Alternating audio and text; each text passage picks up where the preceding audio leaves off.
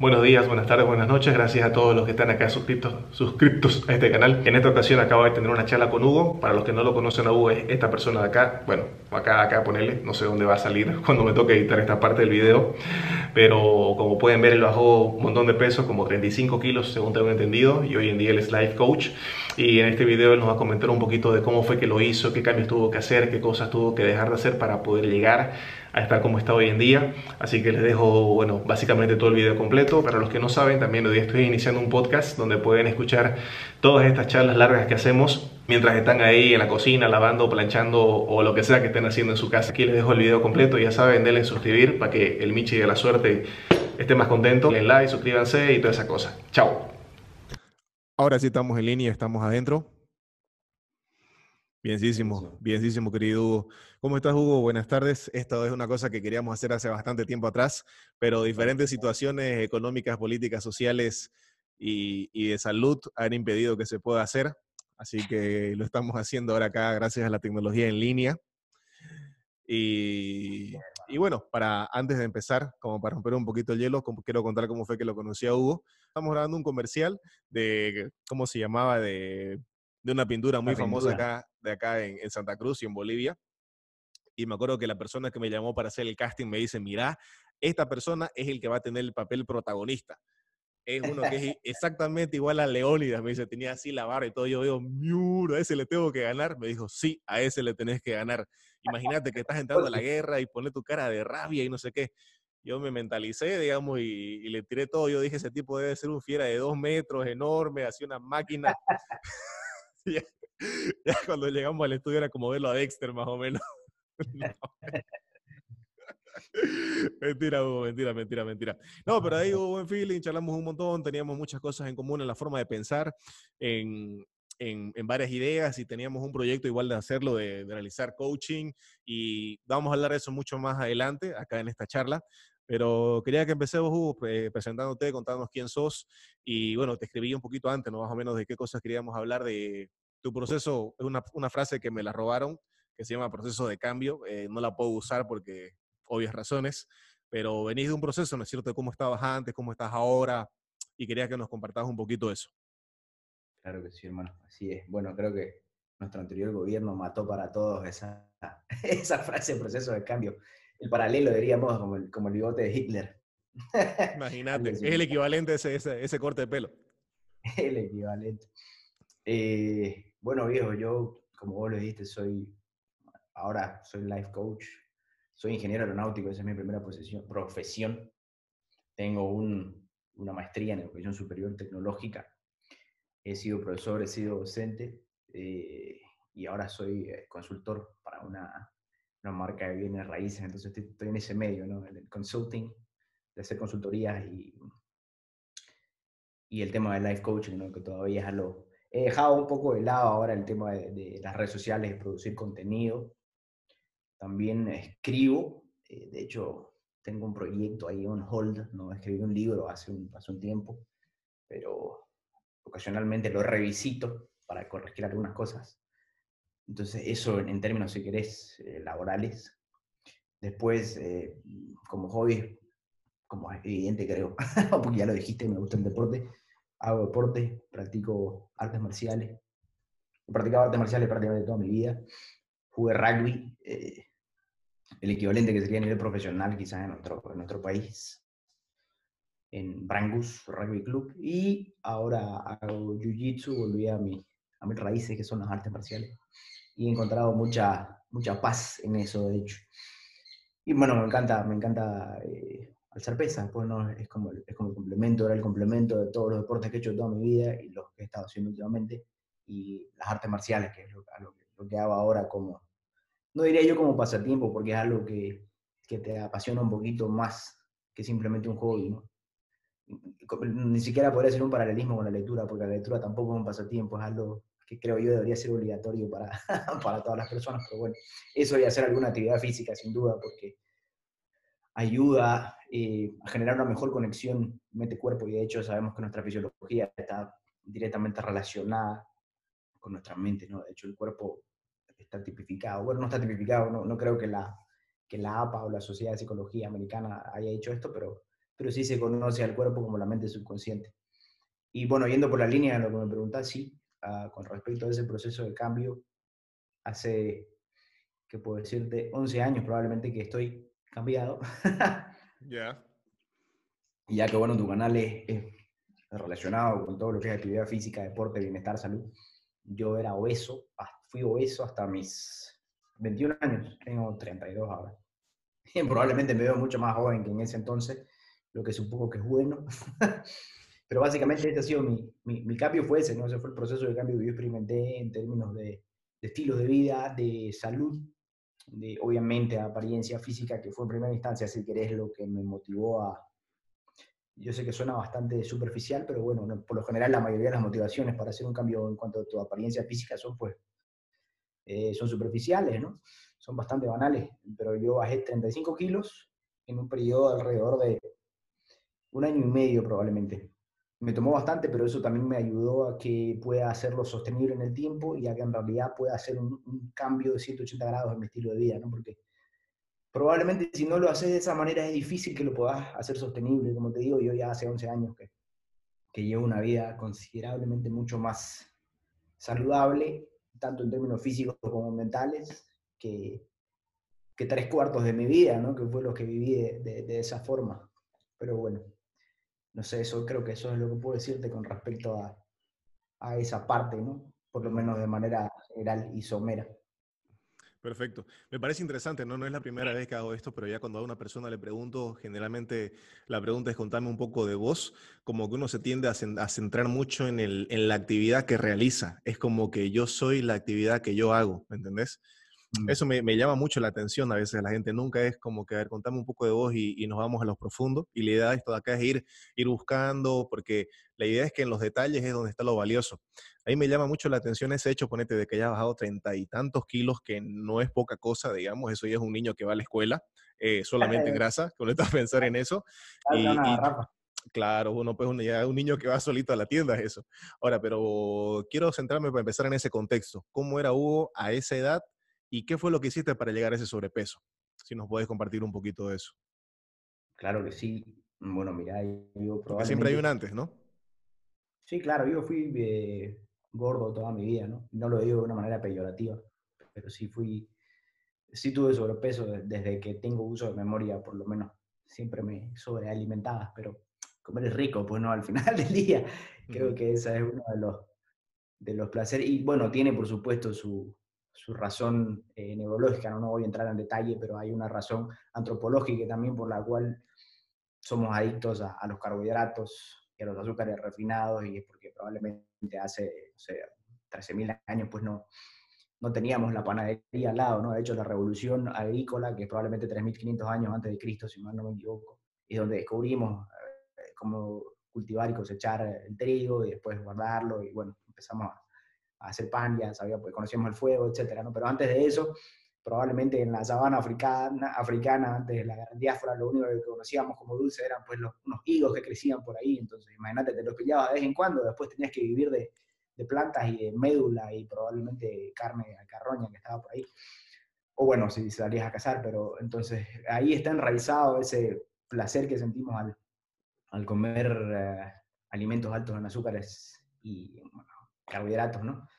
Pero a mí me encantaba, me encantaba comer y no tenía conciencia, no tenía conciencia alguna de lo que le metía a mi cuerpo. Además, debo confesar también que era bastante amigo de las bebidas alcohólicas, probablemente ese sido el único vicio que he experimentado de manera constante en toda mi vida, o una droga de manera constante. Eh, y en la universidad, sin duda, eso se, se amplificó, ¿no es cierto? Yo vivía en Cochabamba en Cochabamba se come muy bien, la comida es muy rica. Aparte que en mis primeros años vivía muy cerca de un lugar de, de comida, de comida rápida, las islas les dicen allá, que es como un, un, montón de puestitos que tienen comida que en siete minutos ya tenés tu hamburguesa, tu taco, tu lomito, no sé, eh, tu silpancho, tu, tu trancapecho, que es un plato tradicional cochabambino. Para los que no conocen, es como una, es como una milanesa delgadita entre dos panes con arroz, papa y ensalada. es una bomba eso yo podría comer 3, 4, 5 de esos alguna noche. Entonces, obviamente empecé a ganar peso, ¿no? Y creo que mi punto pico o cuando toqué fondo, la última vez que me pesé, por lo menos pesaba alrededor de 108 kilos. Y mido, como ya lo dejaste vos claro, mido 1,69, entonces la distribución, la proporción no era, si bien soy de, huesos densos, que también es verdad, porque soy pesado, eh, la, proporción no, la, proporción no, era la más distribuida, bueno, no había dónde distribuir esos 108 kilos. Era, era bastante gracioso. Y yo siempre fui deportista, ¿no? Siendo gordo y todo, claro que de joven era bastante flojo. Pero en la universidad hacía artes marciales, los cinco años que estuve viviendo en Cochabamba practiqué Muay Thai y me fascinaba y me sigue fascinando hasta el día de hoy. Em, pero bueno, yo nunca quise ser gordo, ¿no? Por quién quiere, al final eh, de sufrir bullying en el colegio, digamos, lo normal, ¿no? Todo el mundo me conocía como gordo, pero ya para mí era, eso era eso era diario, entonces no, no era molesto porque mis mismos amigos me, me daban esa denominación y realmente no me sentí ofendido, incluso cuando lo, lo, hacían de manera peyorativa a otras personas. Entonces, mm, eso no influía. Para mí, yo era una persona bastante alegre, era, me considero, por lo menos puedo equivocarme, que era buen tipo, entonces creo que eso ayudaba también a, a sobrellevar esta cuestión. Y ya en la universidad, como te digo, empeoró, aparte que hice nuevos amigos, entonces era otro contexto, ya uno como hombre o llegando a esa joven adultez es distinto, tenés otra visión del mundo, pero el alcohol y la comida no, no ayudaban, definitivamente son una mezcla peligrosa, especialmente en cantidades industriales, eh, que uno cuando está en la universidad pues tiende a eso, ¿no? no solo por el círculo, sino porque es, es casi la norma, que no estoy de acuerdo, pero si no sos un deportista que tiene cierto compromiso, que está en, no sé, en la parte elite del deporte, difícilmente no vas a terminar cayendo en ese, en ese círculo, que no tiene que ser negativo necesariamente. Pero bueno, eh, como te decía, yo no, no quería, no me gustaba ser gordo definitivamente porque odiaba ir a comprarme ropa. Es más, odio hasta el día de hoy ir a comprarme ropa, es una de las cosas que no disfruto. Pero imagínate en ese entonces que no podía pillar nada que me, que me quede bien, o que me haga bien, o tenía que rebucar, etc. Entonces era, era incómodo, y probablemente aquí es donde empieza el cambio, porque yo me acuerdo que me visualizaba siendo una persona atlética. Irónicamente, nunca en mi vida soñé llegar a estar. Ahora no estoy en mi mejor forma, obviamente estoy volviendo, ¿no? Esta cuarentena no ha ayudado, pero estoy volviendo a poco. Pero, pero he estado en muy buena forma, con un porcentaje de grasa corporal por debajo del 10%. Entonces, y, quiero decir atlético, no, no, no flaco, demacrado, atlético con una muy buena proporción muscular y creo que todavía la tengo debajo de esta, esta capa de tejido adiposo que ha, ha, resurgido un poco a raíz de la cuarentena, pero eh, me acuerdo que me decía, ¿no? Yo pensaba volviendo a Santa Cruz, donde estoy ahora, donde vivo ahora, eh, pucha, lo viste, uh, está flaco, que no sé qué, que está fisicudo, fisicudo es el término que usamos nosotros para una persona que está en forma atlética, ¿no? Que tiene una buena cantidad de músculo. Y me imagino que a partir de eso, a raíz de eso, empecé a visualizarme, ¿no? Y un día yo tomaba muchísima gaseosa, la normal, la que son kilos y kilos de azúcar. Por supuesto no tenía conciencia de los macronutrientes, ni de las comidas procesadas, ¿no? porque uno como estudiante pues come lo que hay. Pero a raíz de eso creo que dejé de tomar, dejé de tomar soda y dije, voy a hacer la prueba. Lo, que dije, sí voy a hacer la prueba. Y creo que no fue tan difícil, honestamente a pesar de que mis roommates, ¿no? mis compañeros de casa, eran viciosos también a la gaseosa y bastante, bastante, eran, éramos del mismo taco, no éramos de la misma, la misma, éramos de la misma pandilla de gordo. Eh, pero bueno, dejé de tomar gaseosa y creo y en un tiempo, en un marco de tiempo de un mes, bajé 6 kilos solamente dejando de tomar soda. Después mi vida era normal. Y era irónico porque, no irónico, era gracioso porque yo iba a Burger King a Burger King, como decimos nosotros, y me pedía la super Whopper doble, este, combo king y otra porción enorme de árbol de cebolla, pero me pedía agua en vez de la Coca-Cola que tomarías normalmente. Y se hacía la ola, no puede ser tan cínico, no puedo tomar agua de hambre, yo decía, no todo usó. Y eso fue, fue el primer paso, me acuerdo. Imagínate, ya 6 kilos, a pesar de que yo era, seguía haciendo eso, porque por encima de 100 kilos con mi tamaño igual se notaba un montón ya se veía el resultado, ¿no? Entonces dije, pucha, qué interesante. Y después dije, voy a empezar a mejorar mi alimentación, a ver hasta dónde llego. Entonces, dejé de cenar, primero. Todavía seguía comiendo alguna comida chatarra en la universidad, en el almuerzo, pero no cenaba. Y todo ese tiempo me mantenía entrenando, entrenaba Muay Thai de cuatro, tres, tres, cuatro veces por semana. Y era un entrenamiento riguroso, entonces empezó a mejorar mi condicionamiento también en el tema de las artes marciales. Y después me acuerdo, eso fue probablemente hacia octubre, no me acuerdo del año, 2009 será, no, no me acuerdo bien. Pero fue hacia el final de ese año y ya eh, de, en esos últimos tres meses antes de volver a Santa Cruz de vacaciones, todavía estaba en la universidad, me acuerdo que bajé hasta 92 kilos. Bajé de 108, bajé a 92 kilos. ¿no? Dejando la gaseosa, dejando todas las bebidas con azúcar. De hecho, solo tomaba agua. Después dejando de cenar. Y creo que esas fueron las primeras veces que experimenté con el ayuno intermitente porque hubo más de una ocasión en la que estuve, pasé un par de días sin comer nada. Y obviamente tenía reservas de sobra, entonces no, de hambre no iba a morir. Eh, pero bueno, bajé en total 8, 16 kilos en, tres meses. Y eso es bastante. Vine acá de vacaciones, hice un viaje de fin de año, eh, y en los tres meses que estuve, digamos, diciembre, enero y febrero, de vacaciones acá en, Santa Cruz, que igual me tomaba unas cervezas ocasionalmente, a veces los fines de semana. Igual eso, eso hizo que, cambiar mi estilo de vida hizo que deje de, de tomar bebidas alcohólicas en días de semana, ¿no? A veces salía los fines de semana, a veces no quería salir los fines de semana porque no quería tomar.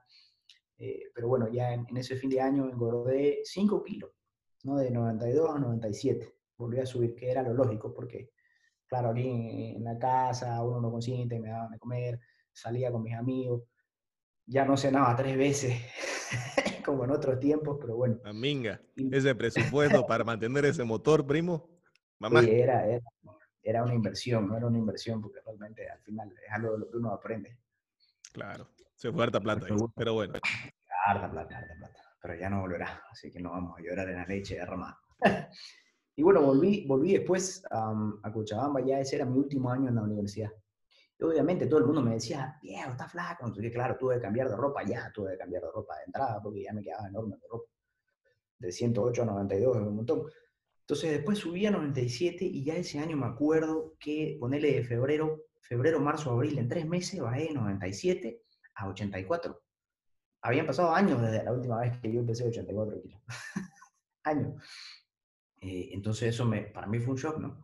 me acuerdo, me, me, impresionó ir a la balanza y ver 84 kilos. Yo no me veía tan flaco, pero, pero ya cuando vi un número, eso fue como, fue un golpe directo a un boost, digamos, ¿no? un, un, empujón a mi autoestima, a, mi, a, mi, a ese sentido de que vos puedes lograr lo que te propones. Porque me estaba a sentir mejor en ese momento, mejor contigo mismo. Sin duda, sin duda alguna, me sentía, estaba enfocado, estaba determinado, estaba contento, obviamente.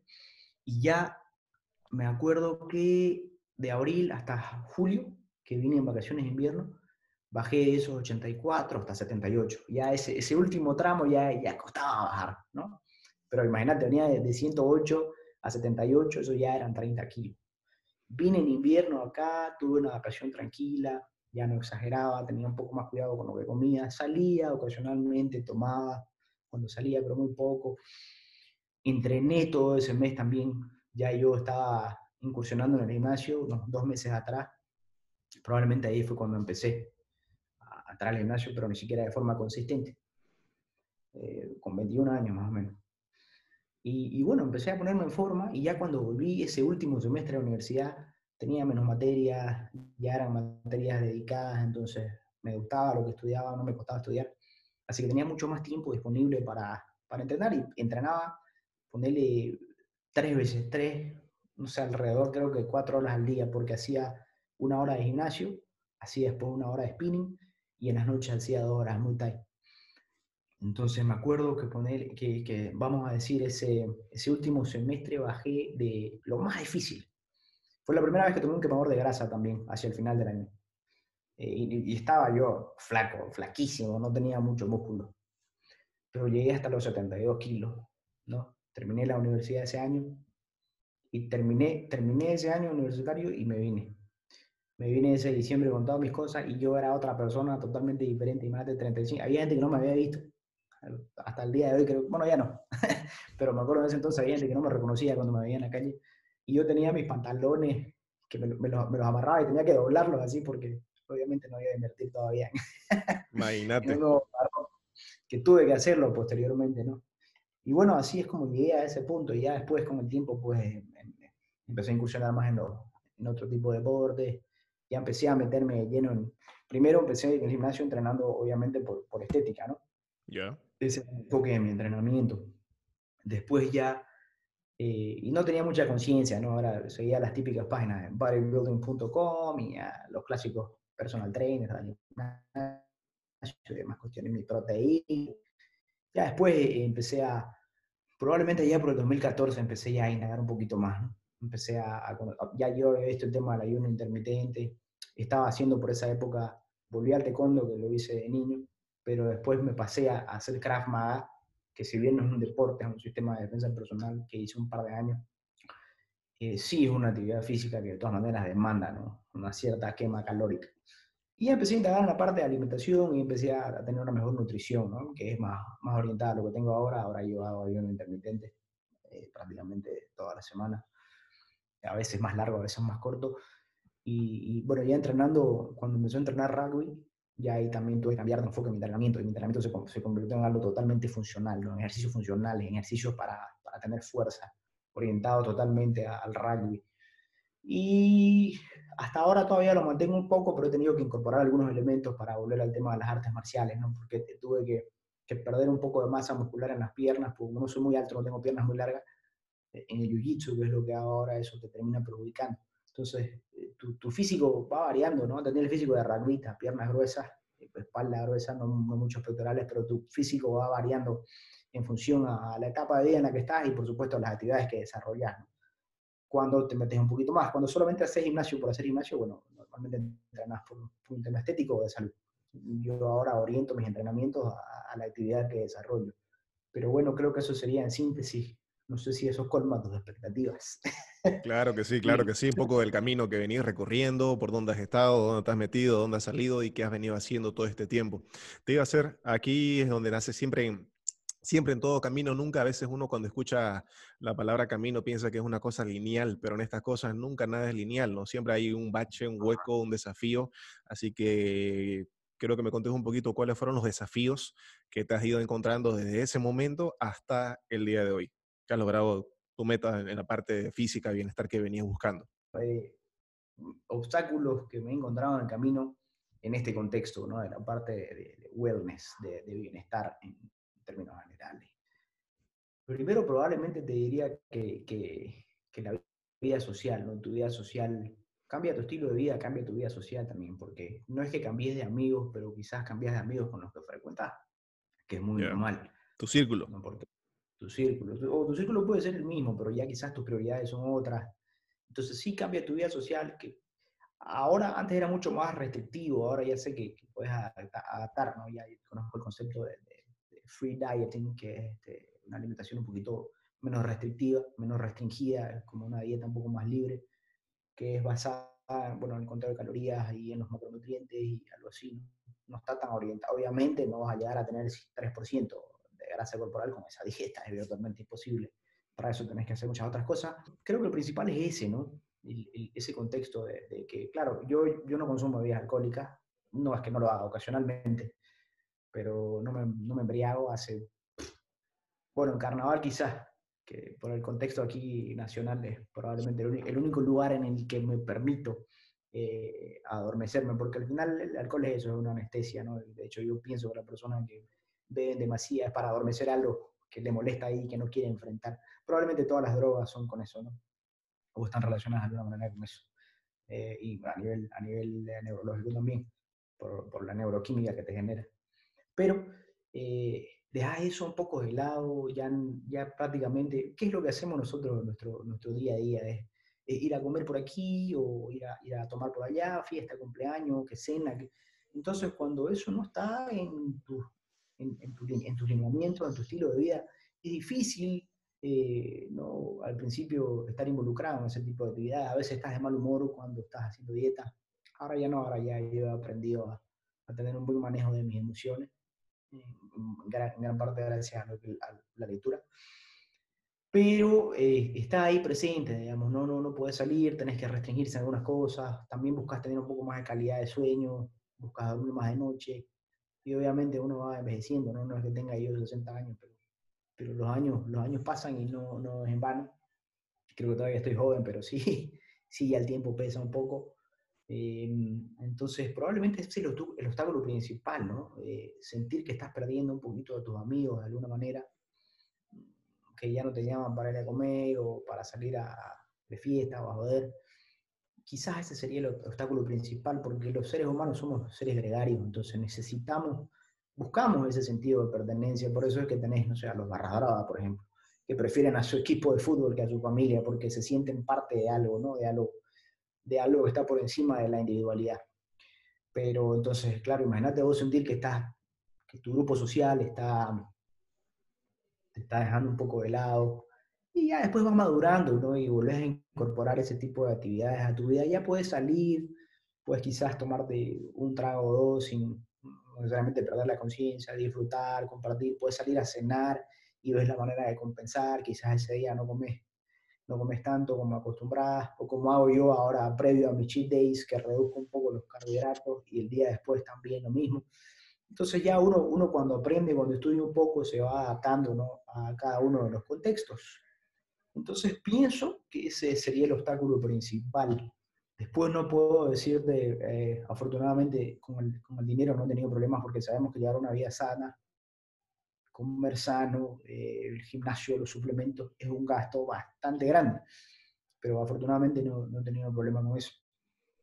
Eh, con, los tiempos tampoco, porque gracias a mi carrera, probablemente yo era malísimo con mis tiempos, pero gracias a la carrera que estudié, eh, que es una ingeniería que requiere bastante planeamiento, de hecho me dediqué a eso el tiempo que la ejercí,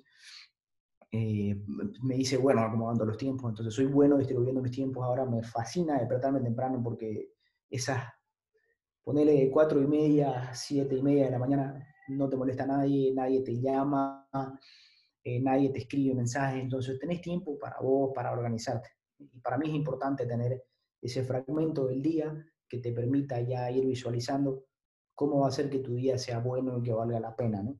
Entonces creo que, que eso también fue un cambio importante, porque antes podía dormir toda la mañana, ahora siento que perdí, que perdí todo un día de mi vida y, y he aprendido a vivir en el presente también, entonces cada momento para mí es valioso. Perfecto. Pero creo que esos serían los obstáculos principales en el tiempo, la parte económica, pero para mí el más preponderante es la cuestión social. La cuestión hace, me causa gracia ¿no? que mencionas Cochabamba, porque Cochabamba es un punto crítico para toda persona que quiera mantener su peso.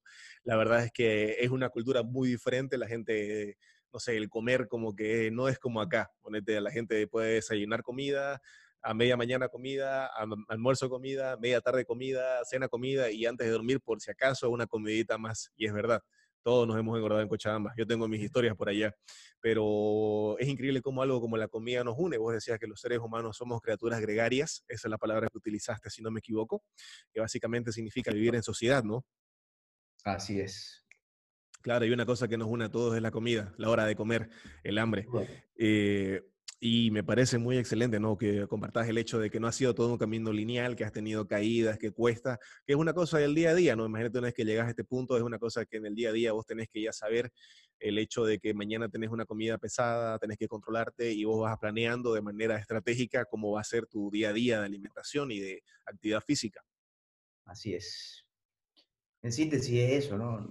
mucha gente dice, lo difícil no es llegar, lo difícil es mantenerse. Yo estoy de acuerdo, sí, de alguna manera, pero creo que, que ambos caminos son válidos, ¿no? No es como decir, bueno, ya llegué hasta aquí, listo, ahora puedo volver a ser gordo. Eh, eso no...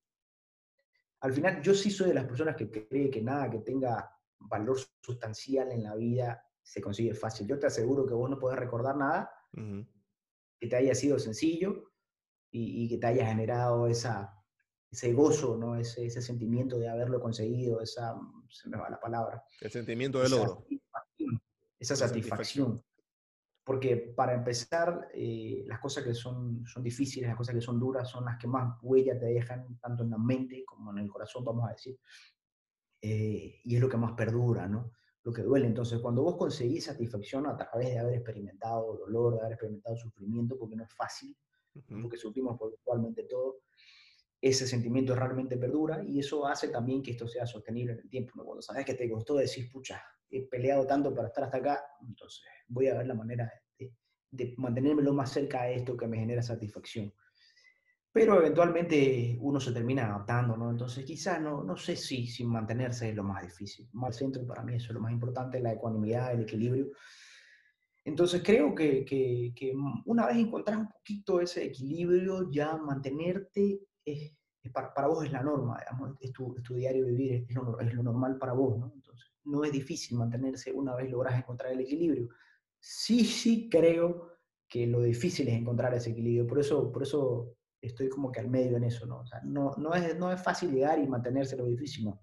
Es difícil llegar, es difícil encontrar ese punto eh, de equilibrio y también es difícil mantenerse, pero no es tan difícil mantenerse cuando encontrás ese punto, ese balance, ¿no? Que te permite llevar una vida que disfrutes vivir, pero que también esté incorporado esto de la salud física y mental.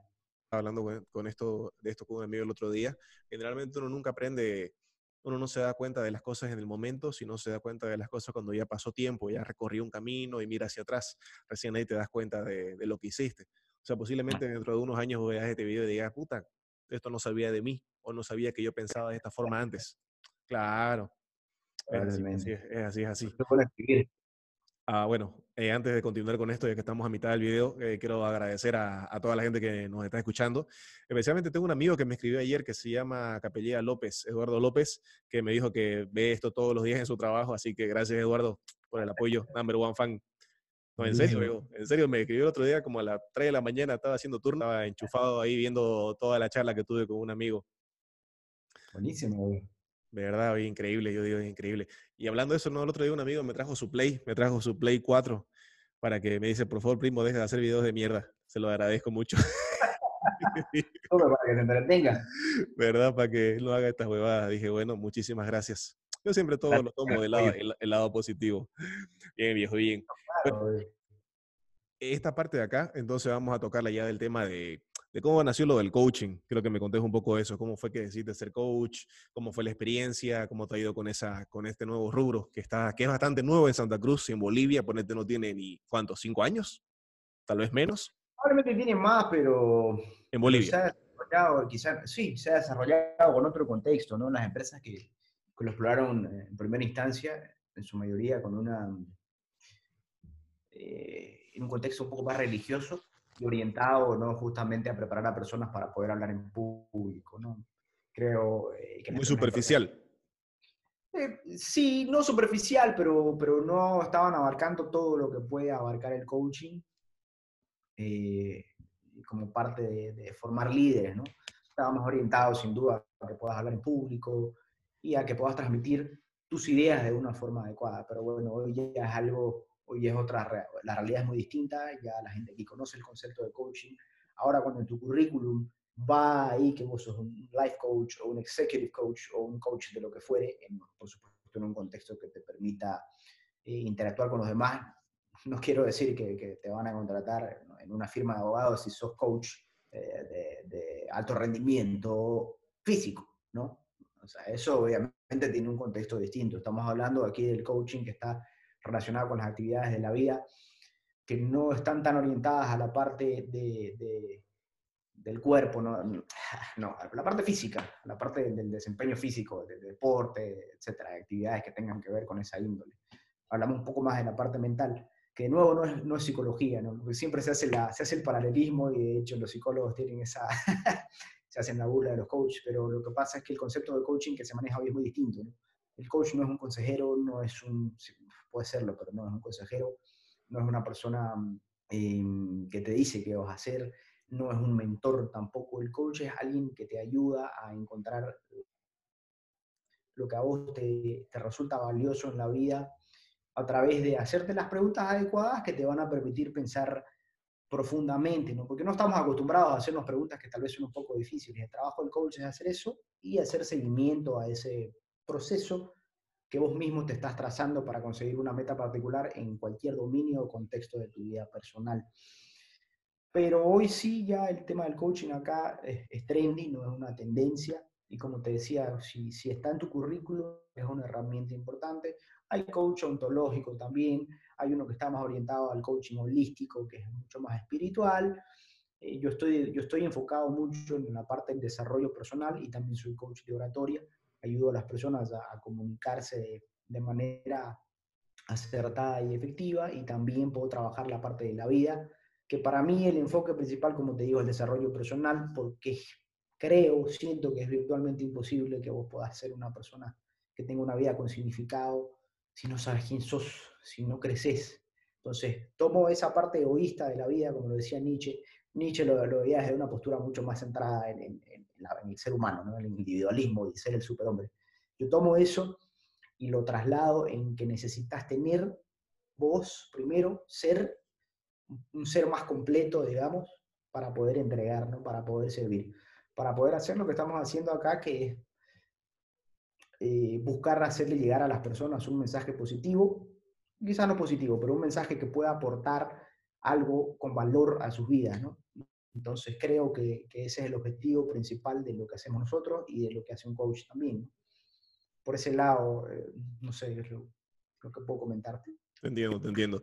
Me parece bien valioso eso, ¿no? El hecho de que lo que uno aporte sea algo que aumente, le dé valor. ¿Qué cosa? Respondí lo que me preguntaste, perdón. Te fuiste, te fuiste por las ramas, pero acá la estoy arreglando yo. En realidad yo soy, esa, es mi, mi, lamentablemente tengo esa tendencia. De irme por la tangente, irme por, la, ramificarme mucho, pero después siempre, siempre vuelvo a la línea central. Ahora ya me acordé que, me preguntaste cómo decidí ser coach y cómo me ha ido con eso. Hace unos años, tres años probablemente, estaba yo escribiendo un libro que te comenté para la otra parte que estuvimos armando del, del video, eh, que ya está escrito, pero ocasionalmente lo revisito porque hay cosas que cambian. Entonces, un libro normalmente es un proceso que puede tomar años. Yo lo acabé en tres meses, el borrador, así que ahí lo tengo. Eh, algún, día, algún día se va a publicar porque soy escritor aficionado, no quiero decir que soy escritor algún día, pero eso es publicando, publicando el libro. Entonces yo lo estaba escribiendo y la persona que me ayudaba en ese entonces, mi gran amiga Claudia Quiroga, me estaba ayudando con la edición. Un abrazo y un saludo para ella, no sé si lo el video, pero si lo ve. Saludos, Claudia. me estaba ayudando con la edición del libro y, y bueno, lo que ella iba leyendo y me iba conociendo un poco en ese aspecto, me dijo, oye, ¿no has pensado en ser coach de vida? Me dijo, así, me lo lanzó, digamos, yo, mm, sí. Yo estaba buscando, eh, acababa de volver de Cochabamba porque estuve trabajando unos años por allá y estaba buscando retomar la maestría que te comenté que tengo en educación superior. Y también se presentó esto del coaching, entonces viene un, mi gran amigo Tito Andrés Ramos, que él es coach, que ha sido mi coach, ha sido mi, me ha hecho mentoría, ha sido el que me enseñó también mucho. el CEO de la empresa donde yo tomé la certificación de Torch, liderazgo y coaching un día me dice, oye, quiero reunirme con vos. Él también es mi, es mi compañero y ha sido capitán del equipo donde jugué rugby muchos años. Hemos compartido cancha muchas veces. Entonces me, llama un día y empezamos a conversar y me dice, ¿no has pensado? Yo veo que tenés un perfil que, encajaría bien de, este tema del coaching. Y justamente, claro, yo, o sea, se alineó todo de alguna manera, ¿no? Yo creo mucho en la, en la causalidad, en que todo tiene una razón. Como dijo como dijo Carl Jung, que habla mucho de la causalidad, que, que, de hecho muchas culturas primitivas asignan todo lo que sucede a una causa, no importa si. Pero bueno, la cosa es que esto es como medio que se alineó, así que yo dije, a ver, voy a, voy a tomar, entonces tomé la decisión de, de hacer ambas cosas, ¿no? de tomar la certificación para ser life coach, pero en simultáneo también de, de retomar mis estudios en la maestría de educación superior tecnológica. Y bueno, ahora soy ambos, ¿no? Entonces, creo que eso fue un paso importante para mi vida porque esa, el, coaching me ayudó a redescubrirme a mí mismo y a tener esa conciencia también que te decía, esa self-awareness, esa conciencia de, quién soy yo realmente. Ya por entonces igual había yo tomado el hábito de leer constantemente, retomé también, eh, estaba retomando fuertemente la, la escritura, abrí mis redes sociales orientadas a eso, que todavía las tengo, pero de hecho no subo un video en mi Instagram hace, no sé, probablemente un mes porque como te comenté el otro día, me estaba enfocando un poco más en, yo poder sobrellevar la situación que estamos ahora y hacerlo de, la manera acertada y, siento que lo he logrado, de hecho ahora estoy mucho más enfocado que antes. Pero bueno, eh, con el tema del coaching me ha ido muy bien, de hecho he, tenido, he amasado un buen número de clientes en estos tres años prácticamente, tres años creo que son ya. dos o tres años, no estoy seguro. Sí, creo que este es el tercero. Lo que pasa es que el tiempo se ha distorsionado mucho en nuestro contexto nacional eh, este último año, desde julio del año pasado hasta lo que es prácticamente ya julio de este 2020, el, tiempo ha sido muy... mi percepción del tiempo se ha distorsionado totalmente por lo que vivimos, ¿no? las coyunturas distintas que vivimos en ese entonces, el, tema político, con lo que tuvimos que hacer, vos, vos sos consciente de que yo estuve muy metido en eso, estuve muy presente ahí eh, en las calles, digamos, entonces eso fue, fue muy desgastante para mí ese periodo de tiempo y yo venía de una montaña rusa de locura, justamente cambiando de trabajo, cambiando de relaciones amorosas, y eso fue una locura, ¿no? Eh, pero por eso es que me cuesta un poco manejar ahora el, tiempo que ha transcurrido, probablemente antes de eso. Pero en este tiempo que vengo haciendo coaching me ha ido muy bien, he tenido muy buenos clientes, he tenido clientes muy difíciles, he tenido clientes comprometidos, clientes sin compromiso, pero una de las cosas que más me ha generado satisfacción es eh, el, hacer estos, estos videos a veces, ¿no? O escribir algún otro mensaje. La gente que se identifica me dice, pucha, viejo, yo la verdad es que me, me siento identificado con eso, me gusta lo que estás haciendo. Y eso es gratificante, ¿no? A pesar de que, de que bueno, mi, mi, mi fanbase o mi, mi following, tengo muy pocos seguidores, pero entiendo que ese, este tipo de contenido no se consume mucho aquí en Bolivia, entonces es entendible, no me frustra, ni nada por el estilo. Para mí es muy satisfactorio que dos, tres personas me digan, pucha, viejo, felicidades, me gusta, seguir haciendo.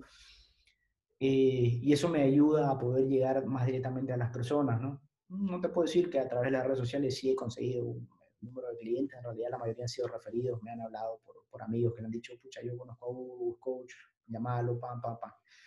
Y eso me ha, me ha permitido eh, generar ingresos, ¿no? A través de eso, que no era en realidad el objetivo, aunque en realidad eventualmente me gustaría dedicarme a eso, que es básicamente un poco más orientado al desarrollo personal.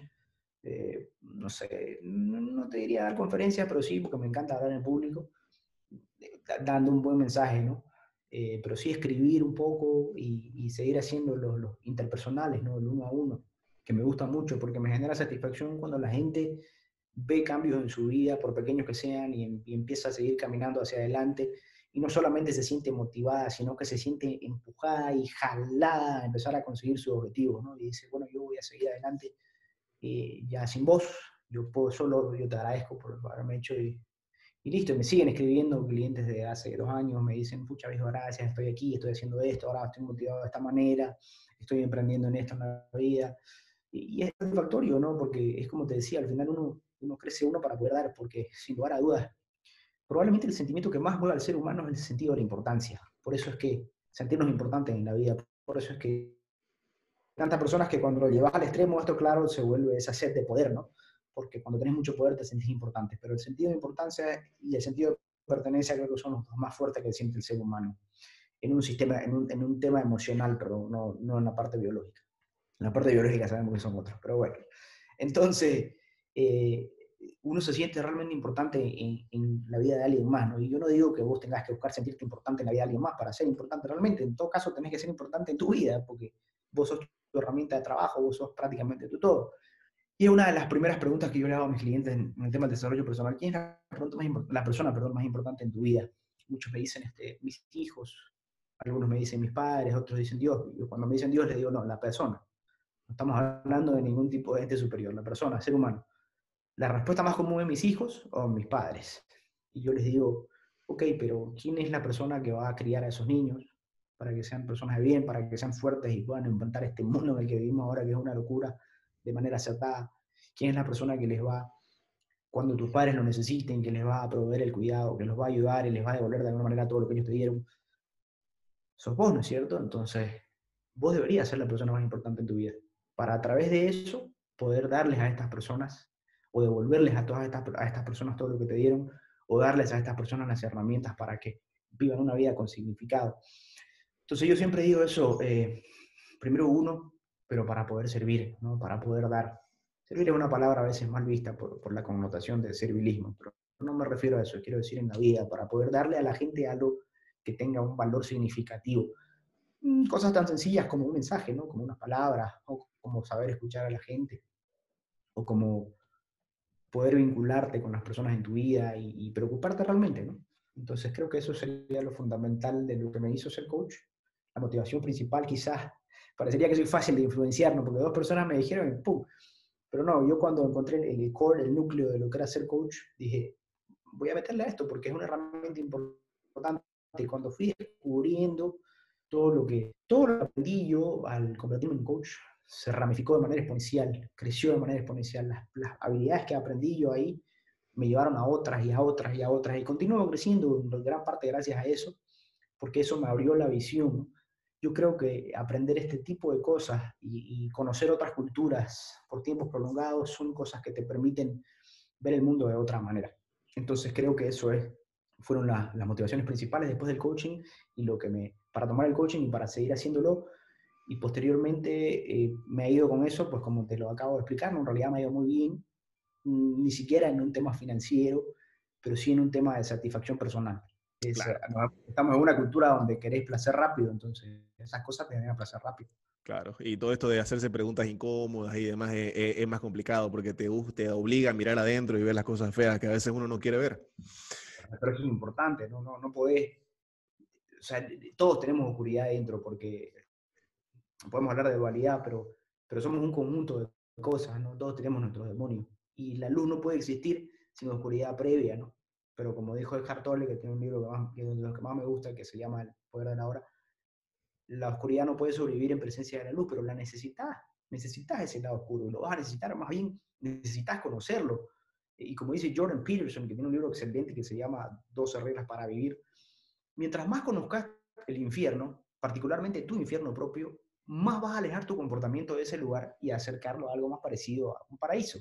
Pero es eso, ¿ya? que la necesitas.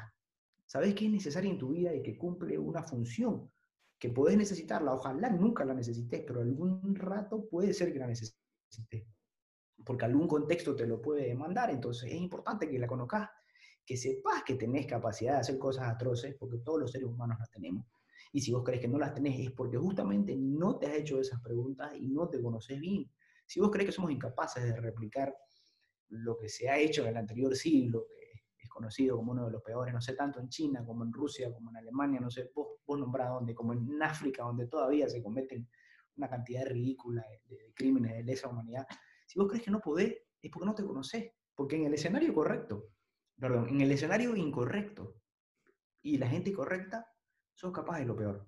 Todos los seres humanos somos capaces de lo peor. Por eso yo soy crítico a veces con comportamientos tan, tan tontos como, como no respetar un semáforo en rojo o, o, como girar a la izquierda donde dice prohibido girar a la izquierda, porque eso se traduce en que en otro contexto, en otra situación, en otro escenario, sos, vas a ser incapaz de negar esta oscuridad que tenés y vas a ser capaz de replicar los peores comportamientos que la naturaleza del ser humano puedan pensar, porque son parte de nuestra naturaleza. No dejamos de ser animales, todavía tenemos lo primitivo en el cerebro. Somos una civilización joven, somos una raza joven, los Homo sapiens como raza humana, no tenemos creo que ni 20.000 años en, en, en, la Tierra, menos.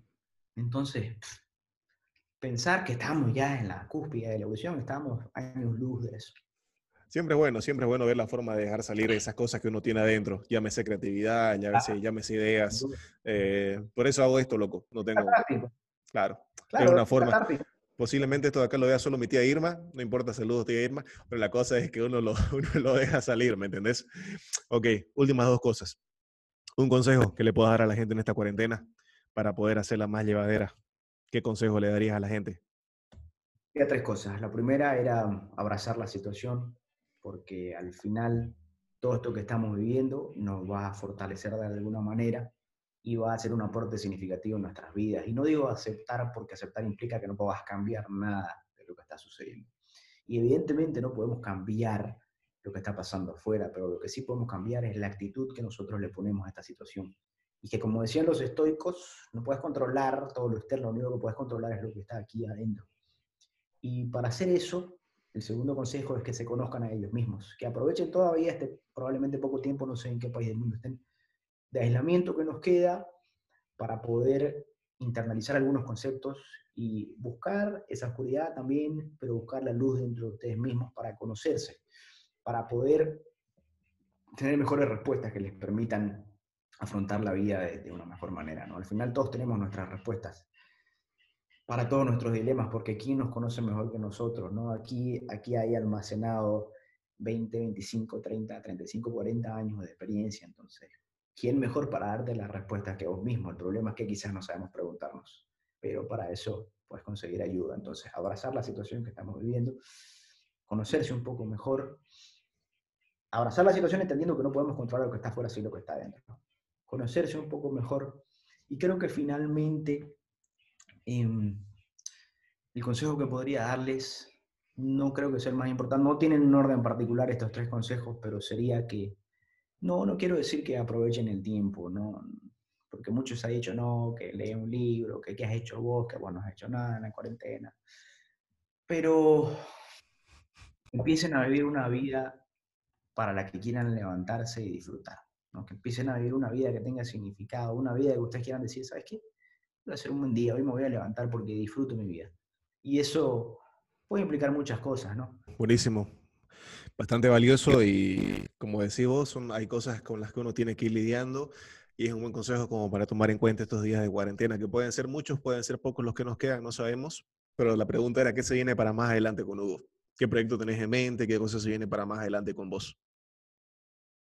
Bueno, mira, en realidad creo que por lo pronto eh, voy a seguir eh, en lo que estoy metido ahora, estoy un poco haciendo, como te comenté, consultoría con el tema de bienes raíces. Quiero creer que, bueno, voy a volver al coaching, por supuesto, voy a retomar con los clientes con los que no he podido reunirme y con los que he preferido también no hacerlo de manera virtual porque se puede, pero soy más de esa conexión un poquito interpersonal, entonces va a tomar un tiempo para que podamos sentarnos a tomar un café.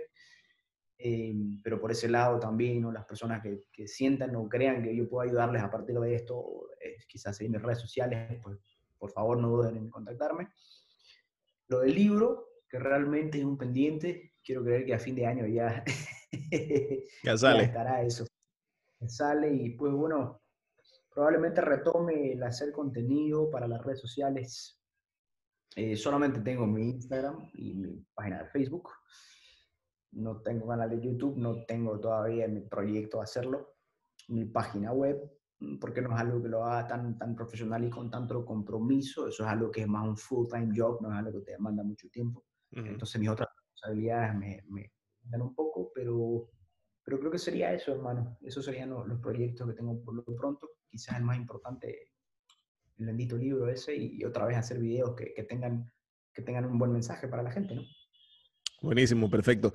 No, no todo es culos y tetas en las redes sociales, chicos. También está Hugo con un mensaje súper positivo para toda la gente que quiera progresar, salir adelante, nutrirse de cosas positivas para la mente, para el cuerpo, para el espíritu. Bueno, eh, van a estar todas las redes sociales de Hugo acá abajo, su cuenta en Instagram para que lo puedan seguir y su cuenta en Facebook para que también lo puedan seguir para cualquier consulta personal que tengan con él. Espero haber estado a las alturas a, la altura de las, a la altura de las expectativas de tu podcast. buenísimo, buenísimo, Hugo. Bueno, con este video vamos a dar inicio oficial a, mi podcast. Así que nada, muchas gracias a todos los que nos siguieron hasta este momento. Buenos días, buenas tardes, buenas noches y espero que estén muy bien donde sea que estén, ya sea en la cocina o en el baño de sus casas. Nos vemos hasta una próxima ocasión. Chao.